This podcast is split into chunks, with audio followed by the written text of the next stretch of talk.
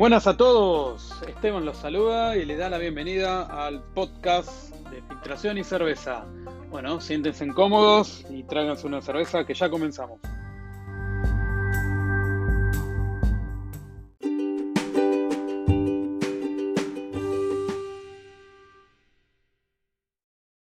El primer paso para elaborar una gran cerveza es tener un gran distribuidor.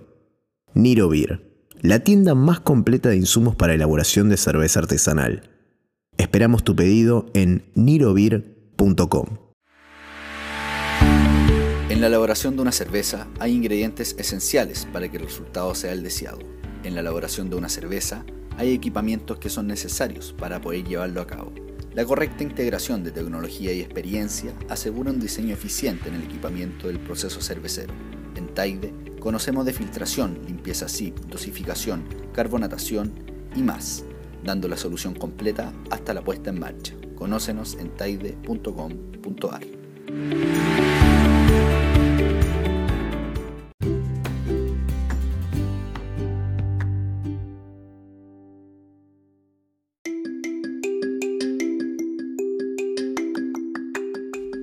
Hola, ¿cómo están todos? Bueno, por acá de 10 y bueno, muy contento también de los comentarios recibidos, sobre todo por el episodio anterior, la entrevista a Luis Di Mota y bueno, su charla y su experiencia que nos transmitió sobre los filtros trap. La verdad que todo muy bueno. De verdad, gracias, gracias por, por los comentarios y por seguirnos desde distintos lados de este mundo. Bueno, en el episodio de hoy vamos a poder darle un cierre ya al capítulo global ¿no? de los filtros trap. Así que bueno, eh, si quedan dudas pendientes o algo que quisieran que se hable o se aclare con, un poquito más de detalle, ya saben, me pueden escribir a emedina.nasterea.com.ar. Pueden también eh, entrar a la página nasterea.com.ar donde verán todos estos podcasts para poder escucharlos directamente desde ahí. E incluso también hay un blog del podcast de filtración y cerveza con más detalles y protocolos, fotos y bueno, y también la posibilidad de interactuar a través de, de comentarios. Bueno, desde aquí un abrazo grande y comenzamos.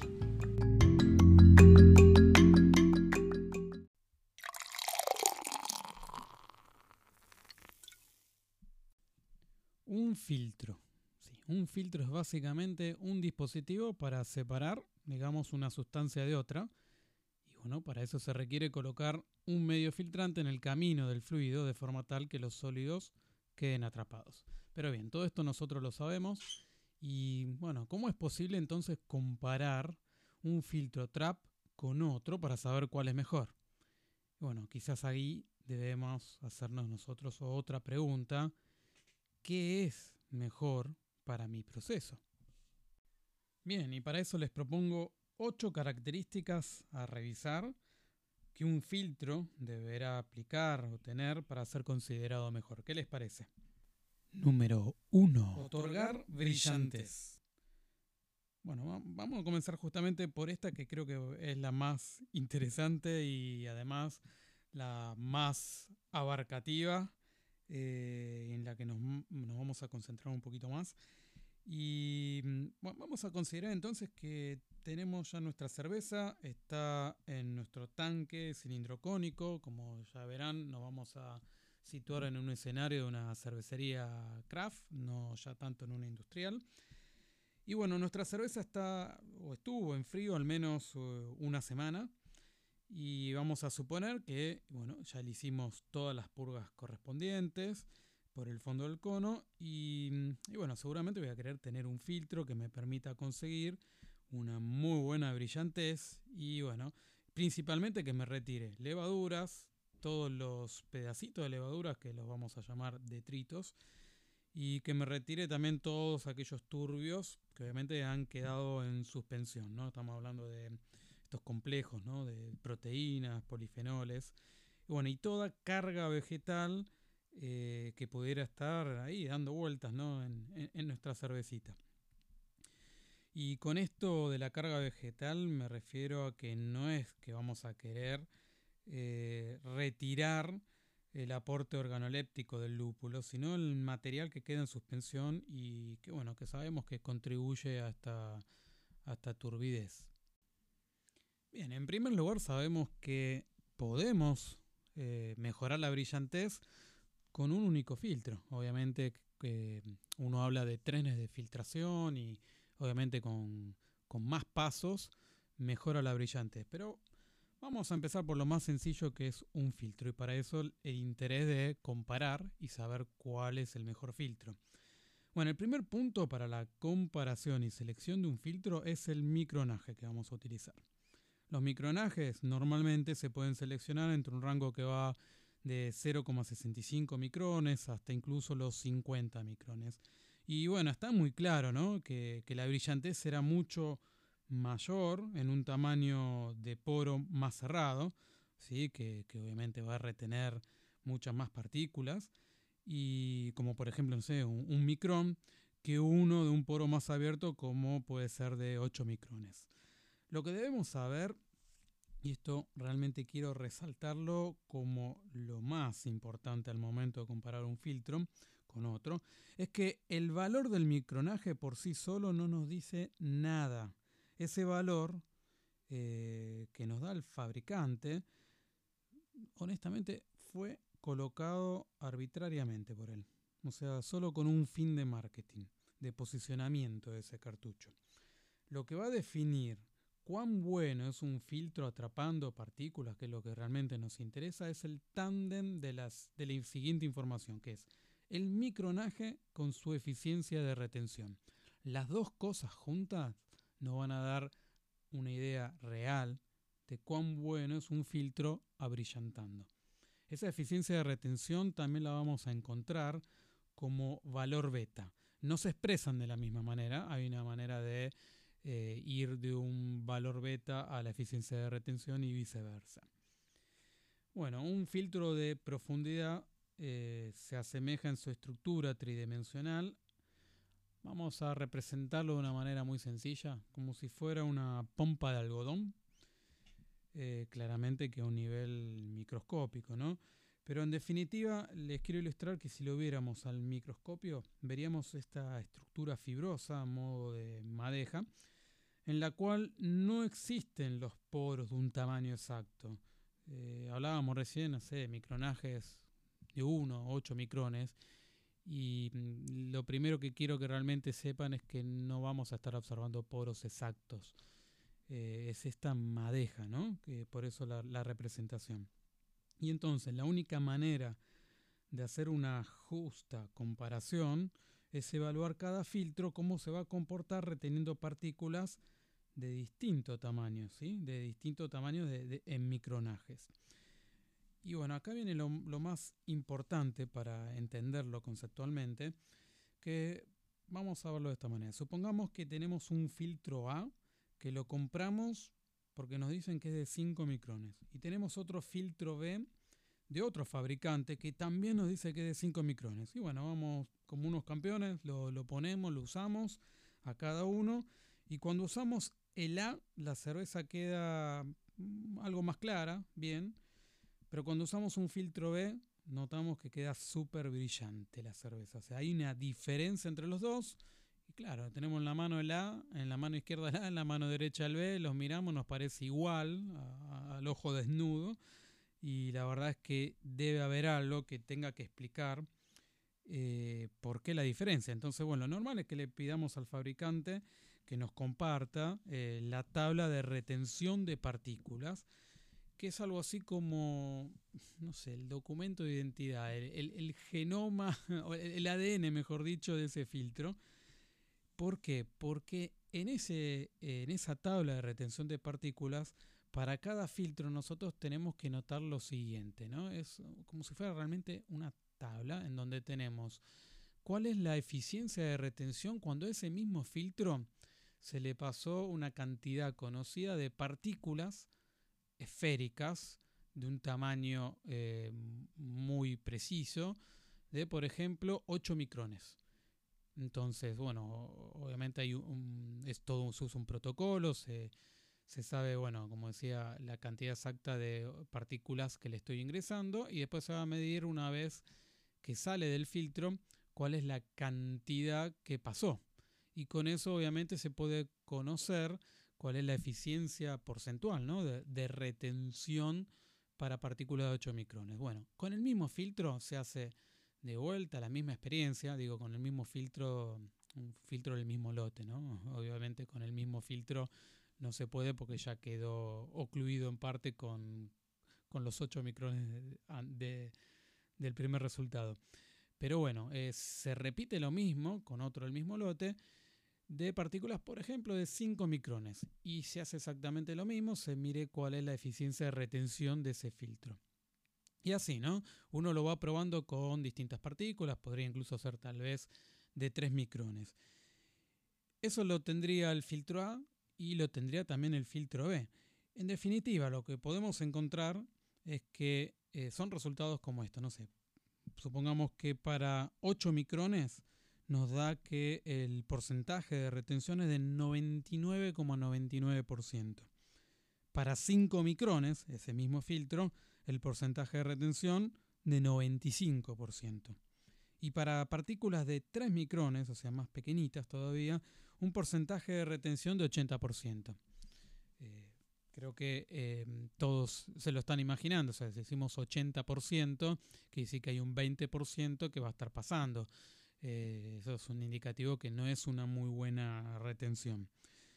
Entonces, en ese mismo ejemplo, alguien, digamos, del lado del fabricante, en su escritorio de, marketing, con esos datos decidió, por ejemplo, que ese filtro, que podría haber sido vendido como un filtro de 8 micrones con una muy buena retención, 99 o 99% según lo que dije antes, eh, que podría salir al mercado como 5 micrones, que en ese caso era un 95% de retención.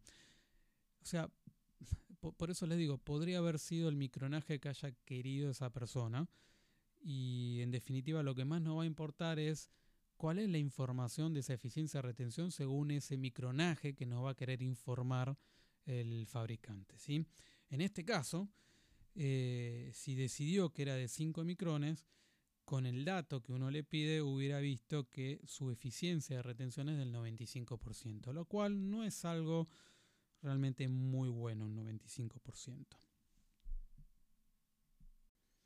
Cuando pedimos los papeles del filtro B, que dejaba una mejor brillantez, y lo más probable es que hubiéramos visto, eh, siguiendo el ejemplo, ¿no? que era de 5 micrones y el porcentaje de retención es del 99,99%.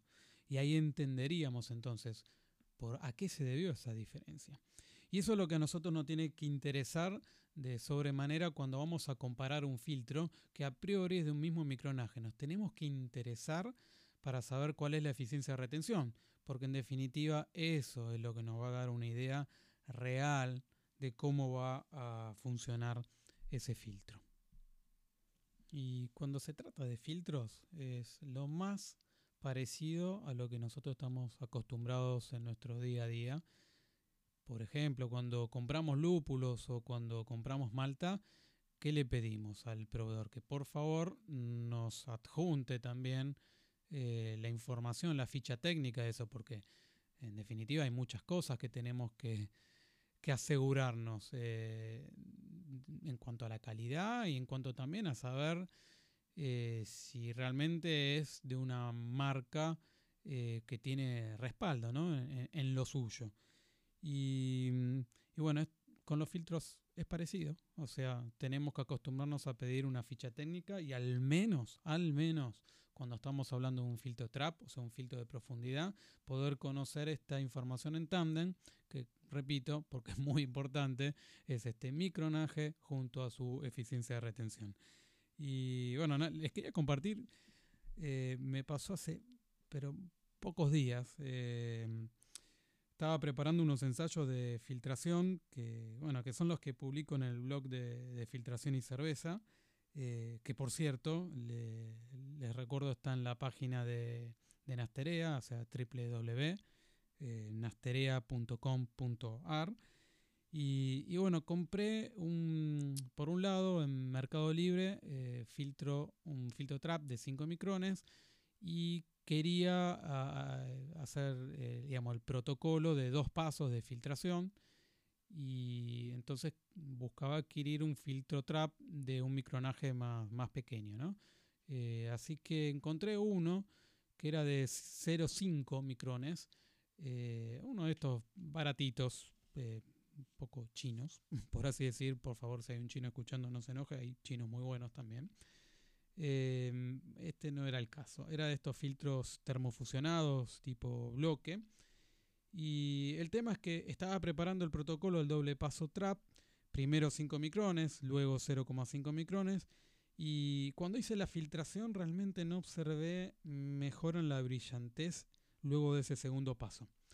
Eh, al terminar la, filtración, miraba el filtro, el segundo filtro, el que supuestamente era de 0,5 micrones, y no estaba para nada sucio, ¿no? como que no había retenido prácticamente nada.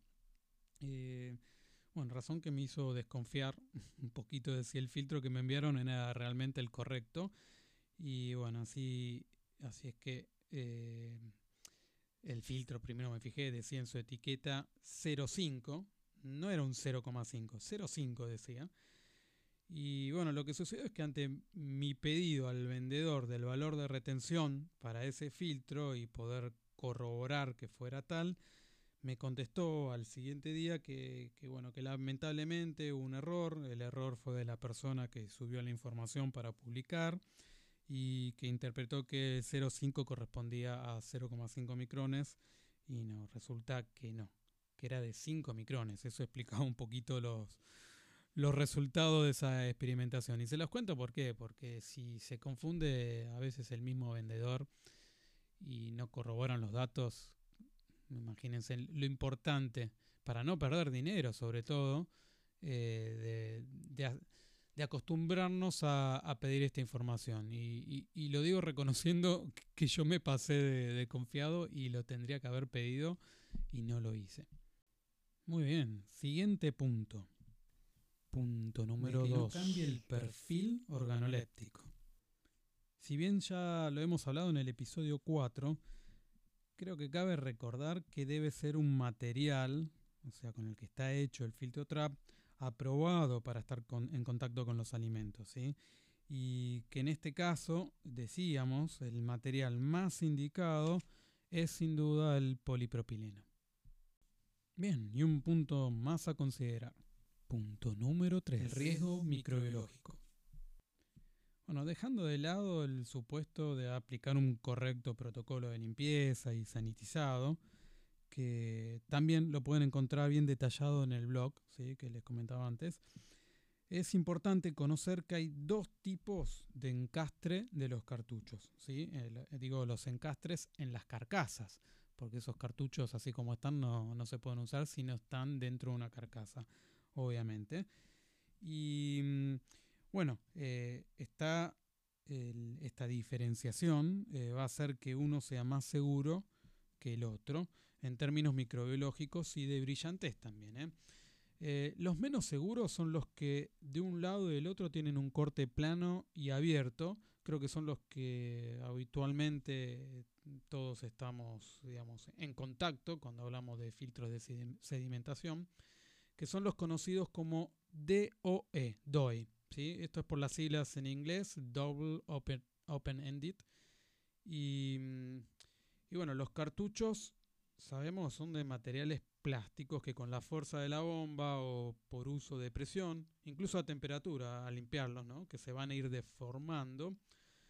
Eh, esta deformación es importante también que la entendamos porque es muy evidente.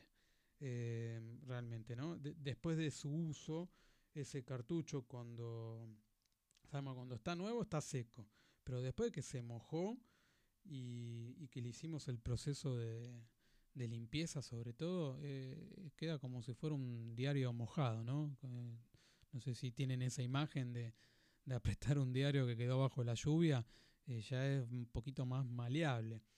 Y bueno, y por eso el cierre en los extremos, al piso y la tapa de la carcasa no va a ser perfecto. y va a haber siempre una luz por donde va a pasar al otro lado, va paseando el filtro todas estas partículas que en realidad quisiéramos retener. Eh, ni hablar eh, de microorganismos, ¿no? Eh, si pasan partículas, ¿por qué no van a pasar microorganismos que estábamos fantaseando con que iban a quedar detrás? Bueno, por esta razón este tipo de filtros no se utilizan cuando lo que nos interesa, por ejemplo, es esterilizar la cerveza.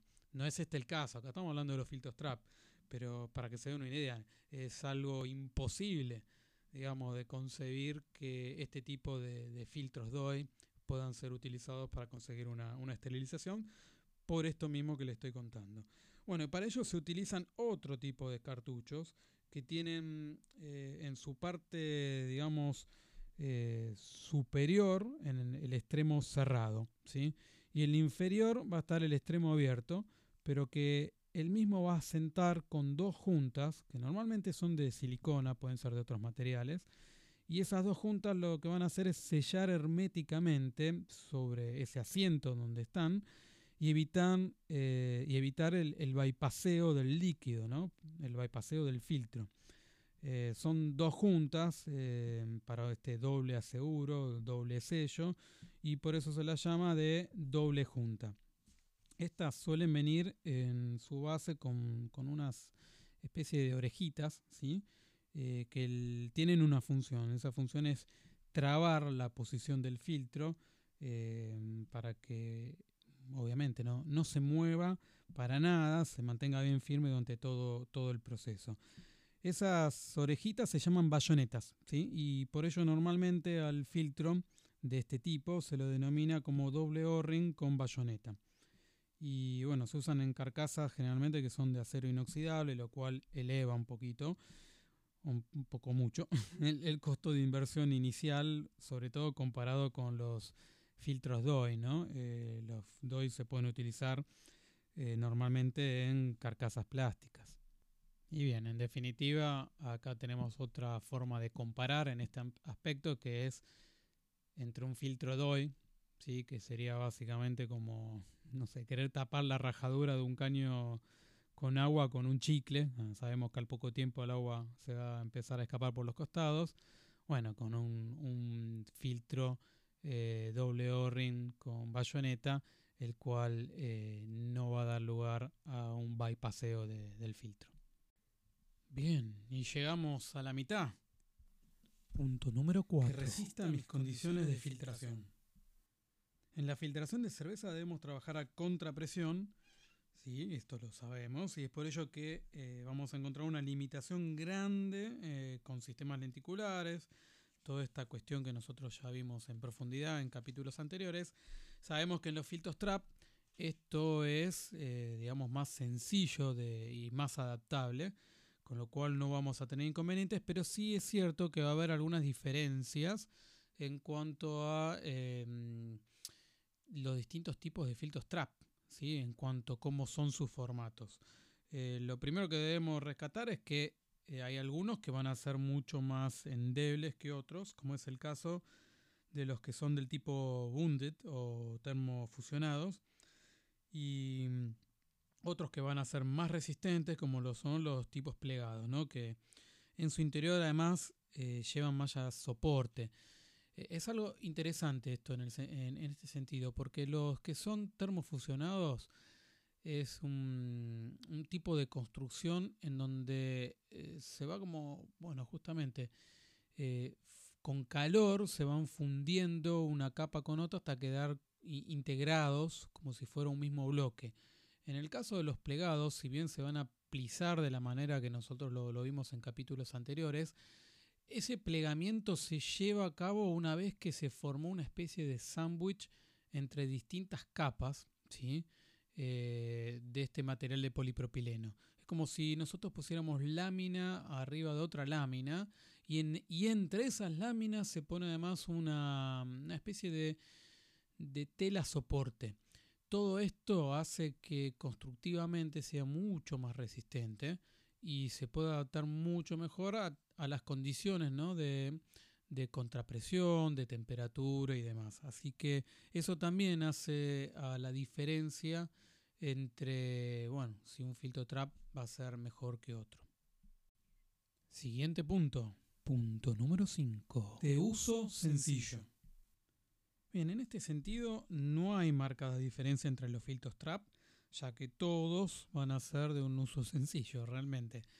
Eh, quizás el cuidado tiene que estar por el lado de la carcasa, ¿sí? para mm, saber que, va a ser sencilla y práctica a la vez. Eh, así que tenemos que prestar atención a que esta carcasa eh, tenga conexiones que sean prácticas, bueno, a lo que estamos todos acostumbrados en las uniones triclamp.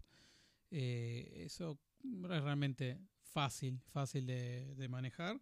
Y, bueno, em, estas conexiones eh, son microbiológicamente más seguras y también podrían llegar a ser también conexiones DIN. Estas son más comunes eh, ya en industrias más grandes. Y bueno, algo importante de las carcasas es que tengan una purga en la parte superior, en el protocolo, digamos, de filtración, eh, que ustedes lo pueden revisar ahí en el, blog del podcast. Eh, van a ver que hay, eh, hay un momento en el que ustedes se tienen que asegurar de apretar la purga en las carcasas plásticas o si tiene una carcasa de acero inoxidable es quizás a través de una, válvula que se ubica siempre, siempre, siempre en la parte superior porque uno lo que está asegurando con esa purga del gas, o sea, ya sea que esté ocupado con CO2 que es como debe ser al momento de filtrar la cerveza, o en algún procedimiento de limpieza, que puede ser con el aire mismo. Em, uno se tiene que asegurar de purgar. Purgar es eliminar todo el gas que está en esa carcasa con la razón de que em, nos vamos a estar asegurando así de que todo el filtro, bien hasta su parte superior, va a estar humectado. Es muy importante, porque si hay algo que no va a estar humectado, eh, es área filtrante que no va a ser utilizada. Así que esas son algunas de las características que nosotros em, debemos, eh, digamos, prestar atención. Para aquellos que escuchan por primera vez la palabra carcasa eh, y la van a googlear, recuerden que va con S, ¿sí? no va con, con Z.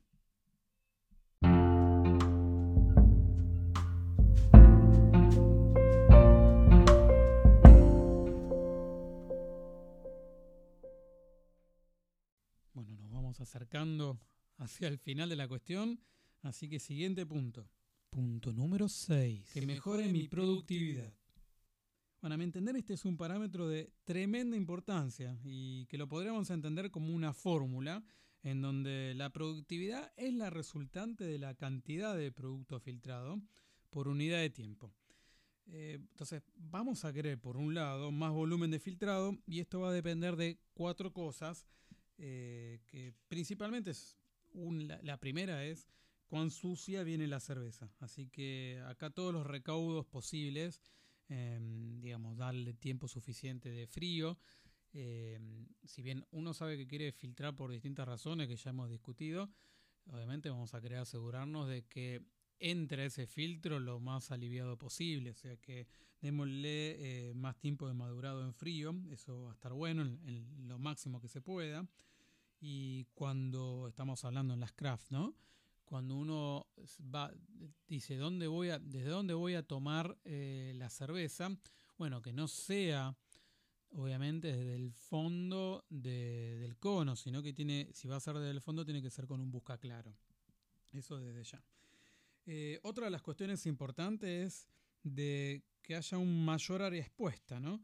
Y bueno, acá nos vamos a remontar un poquito a lo que hablamos en un episodio anterior, creo que era el episodio 4, en donde ya veíamos que en 10 pulgadas, por ejemplo, em, podíamos acomodar cuando hablábamos de un filtro de estos eh, más eh, comunes, los más económicos de todos, los que son los termofusionados, que estamos exponiendo 0,001 metro cuadrado.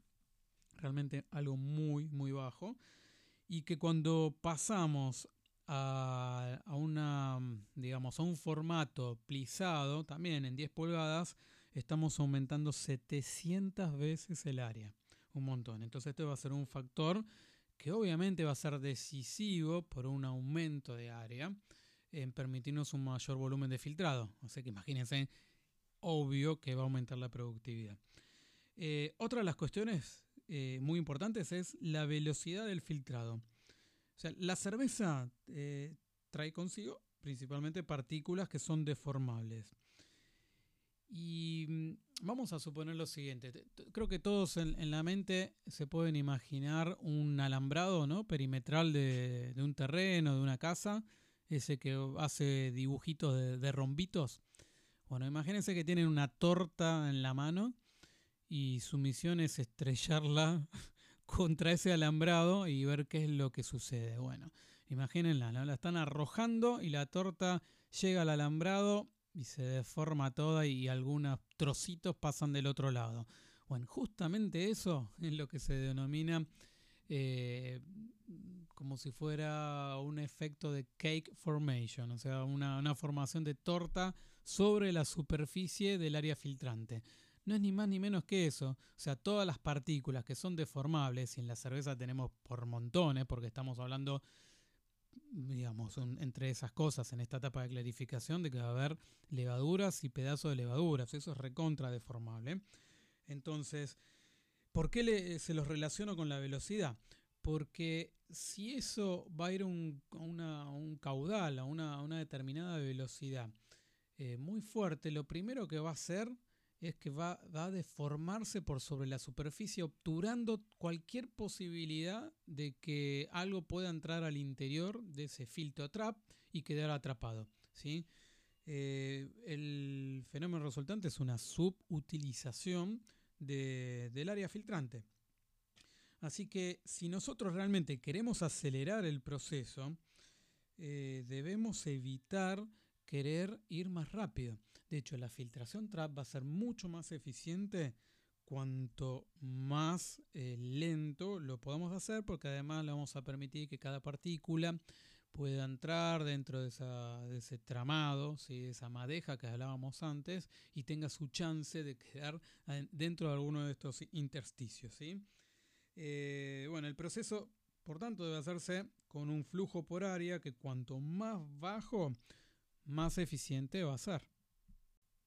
Y la última cuestión importantísima en cómo mejorar la productividad es el lavado. ¿sí? El lavado realmente, eh, cuando hablamos en términos de filtración y especialmente en filtración trap, créanme, es lo más destacable y lo más inteligente que nosotros podemos atender para, en definitiva, bajar los costos ¿sí? y tener además una, una eficiente filtración. Entonces, eh, si se hace correctamente, eh, se estira la vida útil del filtro, desde ya. Eh, bueno, podrán en el blog, disculpen que, soy insistente con esto, porque hablando, ¿no? En el podcast está bueno, pero es muy difícil a veces volcar un protocolo de algo. Se hace muy tedioso, bueno, y para eso está el, el blog del podcast, que, que, bueno, que permite, por ejemplo, ver fotos o ver los, los procedimientos ya escritos y además poder interactuar y seguir sobre cada episodio. Eh, bueno, nada, interactuando, haciendo consultas, hablando, cada uno haciendo el aporte. Eso es lo importante. Bueno, y lo decía porque ahí justamente está el protocolo simplificado de limpieza para una craft sin tener que ir a siete pasos de zip, por ejemplo, que son los que habitualmente se hacen en, las industrias más grandes, ¿no? Eh, prometo igual para un nuevo episodio ir mucho más en detalle con la limpieza, porque en definitiva es muy importante, no es algo que merezca ser hablado en uno o dos minutos. Y, bueno, el, impacto que va a tener y la importancia en el aumento de la productividad y reducción del costo por litro es muy evidente. Y bueno, decíamos que todo esto era cómo hacer más volumen de filtrado por unidad de tiempo. Entonces nos falta ver todavía la cuestión de la unidad de tiempo, ¿no? Eh, nos va a interesar acortar los plazos. Creo que cuando hablamos de productividad todo el mundo quiere hacer más y más pronto. Bueno, y para ello, y dado lo que mencionamos anteriormente de que cuanto menos flujo por área, mejor va a ser el filtrado, lo que se recomienda aquí es optimizar entonces el área de filtrado. Es la única variable que vamos a poder encontrar para, para bueno, hacerlo más pronto esto, ¿no? Eh, en la industria cervecera para que se den una idea, se proyecta, siempre hablando de filtros pesados, ¿no? que para un caudal buscado de 2.000 litros hora, 2 metros cúbicos hora, eh, se debe exponer un área de 2 metros cuadrados aproximadamente. Levante la mano a quien no le interesa bajar los costos. Punto número 7. Reducción de costo por litro. Bueno, sin lugar a dudas, lo principal eh, digamos, es la utilización de un tipo de estructura de, digamos, de filtro trap que sea de, plegamiento, ¿no? que maximice la, eficiencia de la limpieza, especialmente en el paso de retrolavado con agua. ¿sí? Es el retrolavado es ese que se hace en sentido contrario al flujo de, cómo se filtra y eso es lo que realmente saca el material que estaba en las entrañas del filtro para que eh, bueno, recupere un montón de su capacidad de ensuciamiento ese filtro en su próximo uso, ¿no?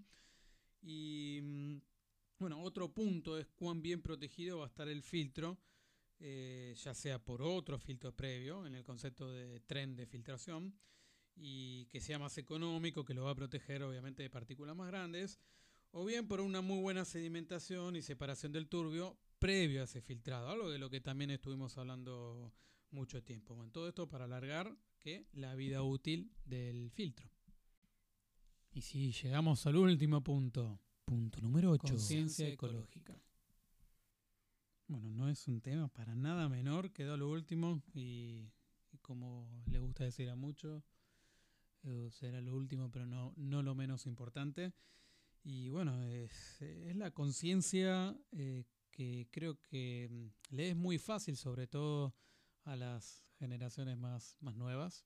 Yo no me considero tanto de esa generación, pero, pero sí, sí, sí, creo que ya es muy poca la gente que no tiene una conciencia ecológica realmente, ni, ni social, ¿no? Y, y, bueno, acá está también nuestra responsabilidad. Eh, o sea, ya en la selección de un filtro trap uno está haciendo muchísimo, muchísimo, porque seguramente ha descartado previamente el uso por ejemplo, la tierra de Atomea, que hemos visto el impacto y el daño que hace. ¿no? Em, en cuanto a los filtros trap, la selección también puede ser algo muy importante eh, en este sentido. Cuando nosotros vimos que tenemos principalmente dos, dos tipos de formatos, el termofusionado, bundet, el económico y el plisado, hemos recorrido un montón de ventajas que a priori nos muestran que por algo hay una razón por la cual algunos son hiper baratos y otros no tanto.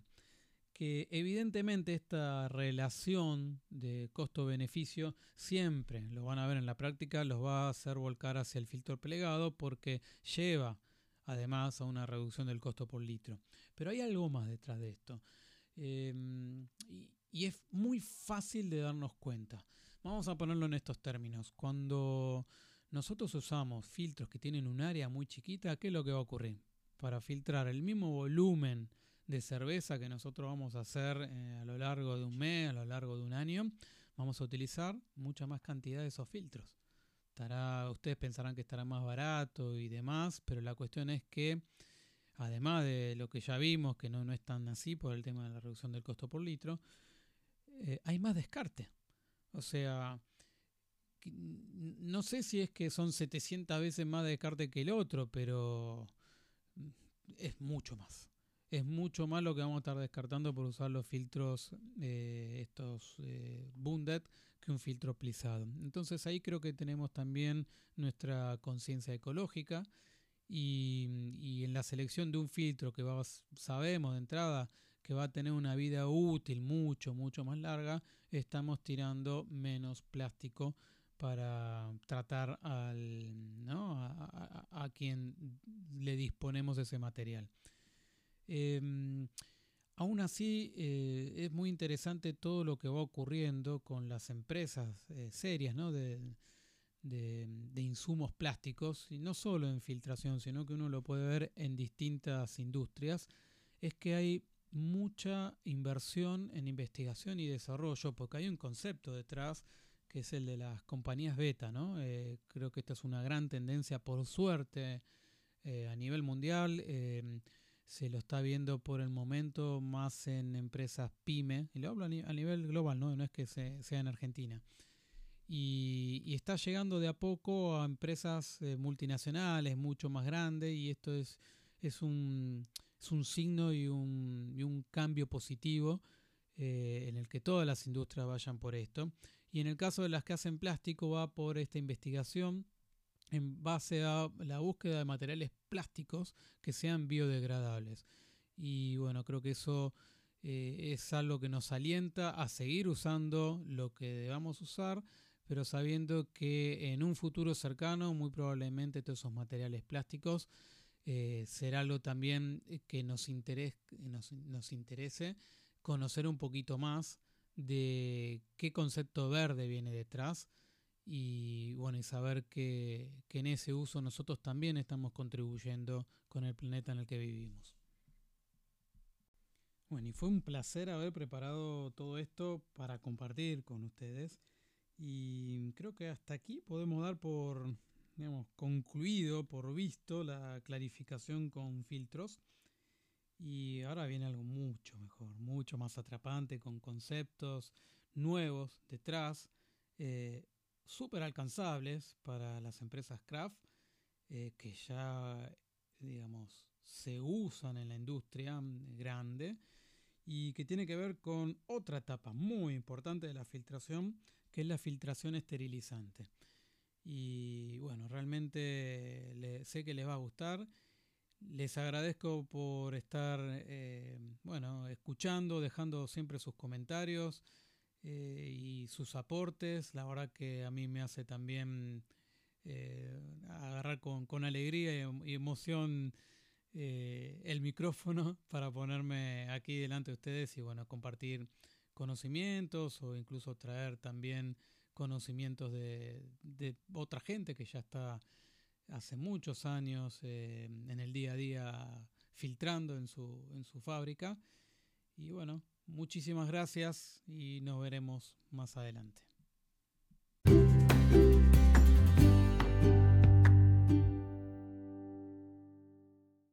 Hay cientos de formas de hacer una gran cerveza, pero hay una sola para tener los mejores insumos. Niro Beer, la tienda más completa de insumos para elaboración de cerveza artesanal. Esperamos tu pedido en nirobir.com. La correcta integración de tecnología y experiencia asegura un diseño eficiente en el equipamiento del proceso cervecero. En Taide conocemos de filtración, limpieza SIP, dosificación, carbonatación y más, dando la solución completa hasta la puesta en marcha. Conócenos en taide.com.ar.